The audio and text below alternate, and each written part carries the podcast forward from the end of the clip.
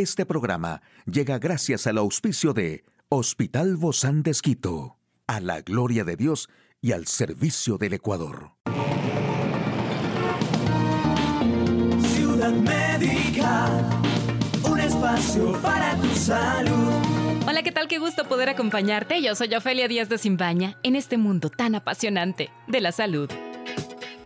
Estos son algunos remedios caseros para quitar la acidez como el té de jengibre, el jugo de melón o la infusión de altea. Pueden ayudar a aliviar los síntomas como esa sensación de ardor en el estómago, un sabor desagradable en la boca, náuseas o eructos constantes, pues estos poseen sustancias con propiedades antiinflamatorias, antiácidas. Entre las opciones de remedios caseros para quitar la acidez, puedes incluir el bicarbonato de sodio. Cuando está diluido en agua, tiene un efecto alcalinizante en el tubo digestivo neutralizando de forma rápida el ácido del estómago y aliviando temporalmente el malestar causado por la acidez, y también puede utilizarse durante máximo de dos semanas. Necesitarás una cucharadita de bicarbonato de sodio, 100 miligramos de agua, mezcla los ingredientes y toma esta mezcla lentamente mediante pequeños sorbos. El uso del bicarbonato de sodio no debe sobrepasar 3 cucharaditas al día, pudiendo utilizarse durante un periodo de dos semanas para el alivio rápido de la acidez, pues su uso excesivo puede causar un efecto es decir, que el estómago aumenta la producción de ácido por notar que la acidez disminuye, por lo que el malestar de esta afección puede empeorar.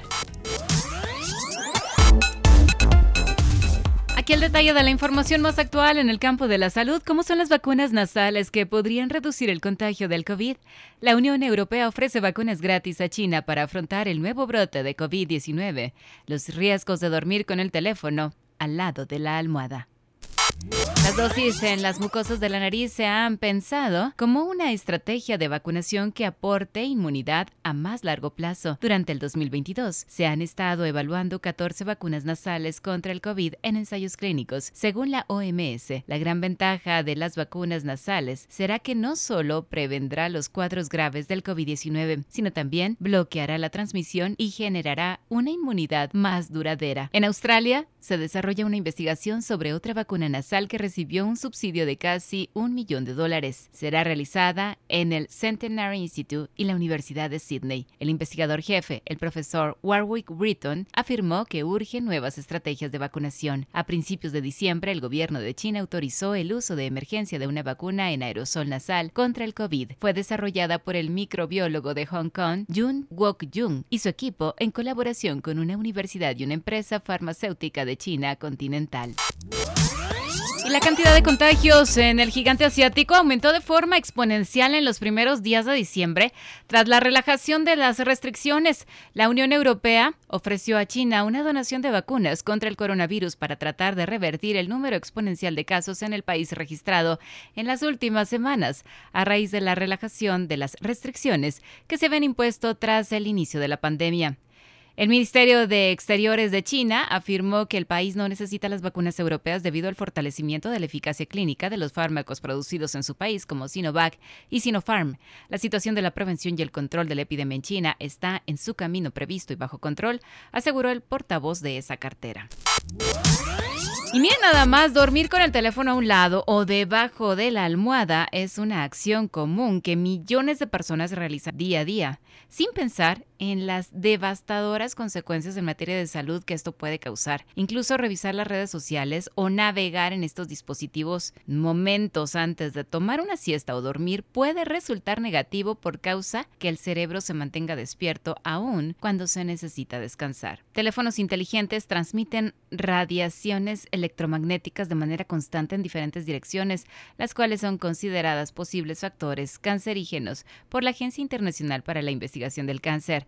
Estas radiaciones son causantes de otros problemas como la aparición de tumores en las glándulas salivares y del nervio acústico, dolores de cabeza, fatiga y reducción de las capacidades cognitivas, tal como indicó el Departamento de Salud Pública de California. Además, el brillo de la pantalla poco antes de descansar empeora algunos de estos síntomas al impedir que el cerebro se relaje. Las consecuencias de los celulares no solo están presentes cuando duermes, pues expertos de la salud aseguran que solo tenerlos dentro de un bolsillo del pantalón junto al oído o estar cerca de él cuando te encuentras en un lugar con poca recepción telefónica representa un peligro. Y bueno, realmente me encanta poder estar con nuestra doctora Leila Cedeño, que ella es psicóloga clínica, es terapeuta, es especialista en terapia MDR y hablando un poquito de mm, lo que es el Blue Monday, que es el día más triste del año, un tanto esto se hizo como una especie de marketing. Eh, pero no está comprobado por la mayoría de los psicólogos, pero sí se dice que son momentos pues más duros, ¿no? Porque siempre nos cuesta mucho empezar la semana y enero también es considerado cuesta arriba con, con, todos los efectos que tienen las celebraciones, las comidas, los gastos que venimos acarreando de diciembre y también en enero. Y bueno, muchos psicólogos dicen que esto realmente no existe como tal, el Blue Monday, que fue hecho más para marketing. Esto es un preámbulo justamente para hablar de que este mes es un mes difícil para muchas personas, querida Doc, porque no siempre es fácil iniciar. Y justamente caen muchos o se cae en estos pensamientos, que no sé si son tan comunes, estos pensamientos suicidas, o a lo mejor son más comunes de lo que nos imaginamos.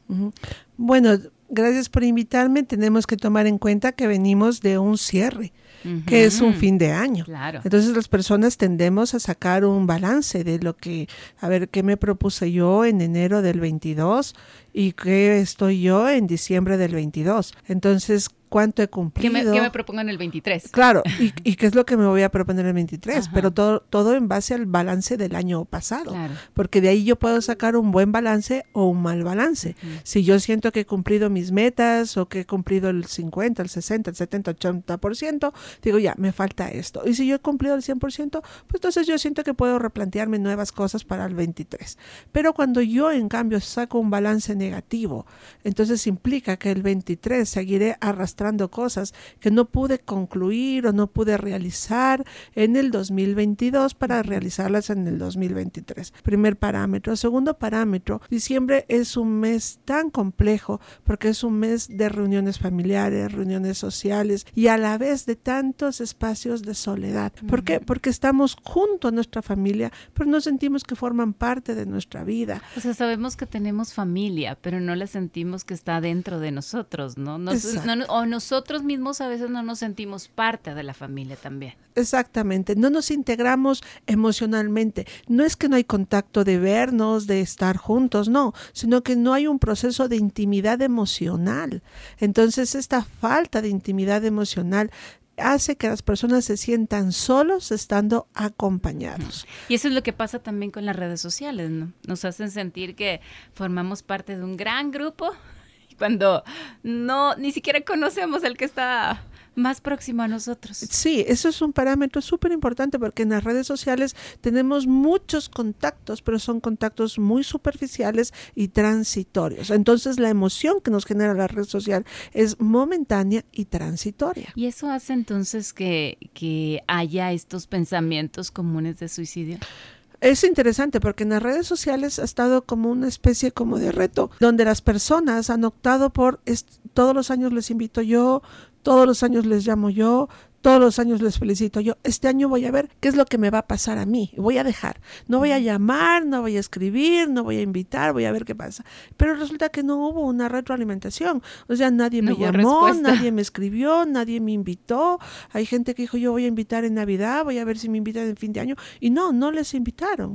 Entonces generamos, se generó un sentimiento de soledad más alto. Porque, claro, yo siempre he estado pendiente de todos y de mí, ¿quién ha estado pendiente? Hace poquito conocí de un una, mujer que se quedó eh, sin mamá y sin familia y ella había invitado a una familia a la cena de Nochebuena, pero hubo ahí una falta de comunicación. Nadie llegó a su cena, ella tenía como para 12 personas, se quedó ahí todo. Y yo creo que también eso genera, ¿no? Esa misma tristeza. Y justo ella lo que quería era hablar de, esta soledad que sentía. Sí, porque nosotros somos seres humanos y somos eminentemente sociales. Vamos a buscar el contacto, el estar con las otras personas.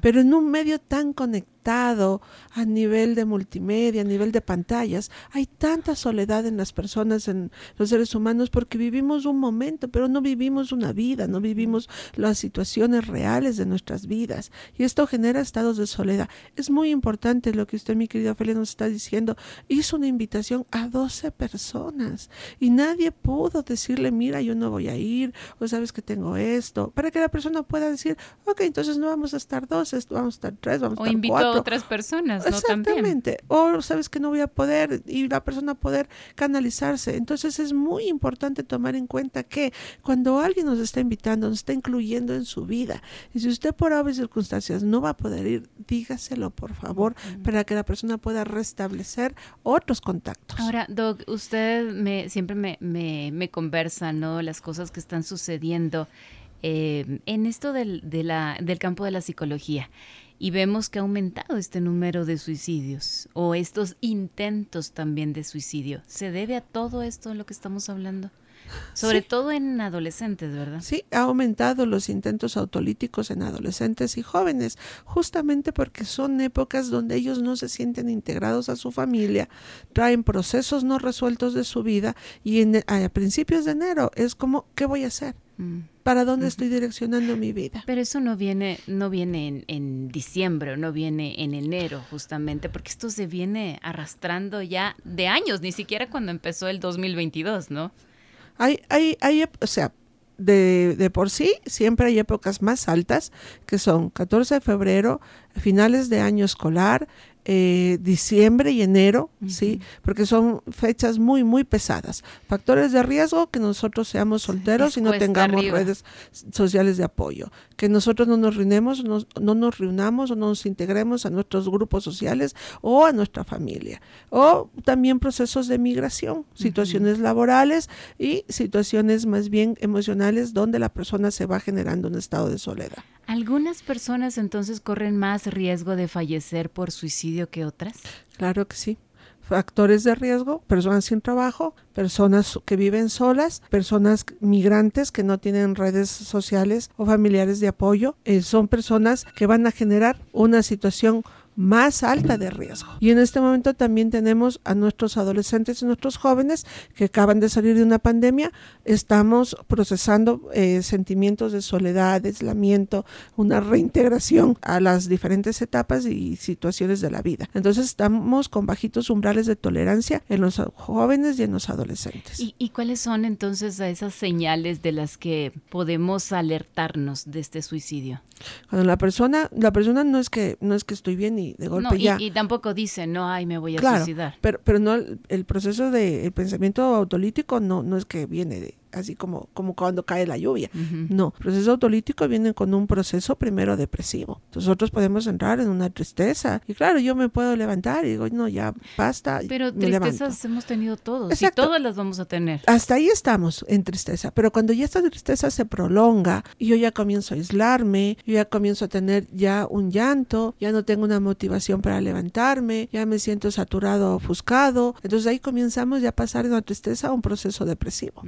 Entonces, cuando ya nosotros vemos a nuestro familiar en un proceso de aislamiento, de falta de motivación de ir al trabajo, de ir a la universidad, al colegio, vemos que ya comienza a aislarse socialmente, familiarmente, entonces algo más está pasando. ¿Qué podemos hacer entonces? ¿Puedo hacer yo para apoyar y ayudar a alguien que en este momento está pensando en suicidarse. Quizá puede ser la persona que nos está escuchando. El momento en que ya tenemos un pensamiento de suicidio, ya hay un deseo de terminar nosotros mismos nuestra vida. Entonces nosotros tenemos que tomar en cuenta que no es una cuestión de levántese, sacúdese, bañese y siga la vida. No, es una persona que ya tiene una alteración en sus neurotransmisores, necesita un proceso de tratamiento farmacológico de base conjuntamente con un proceso de psicoterapia para poder salir de la depresión.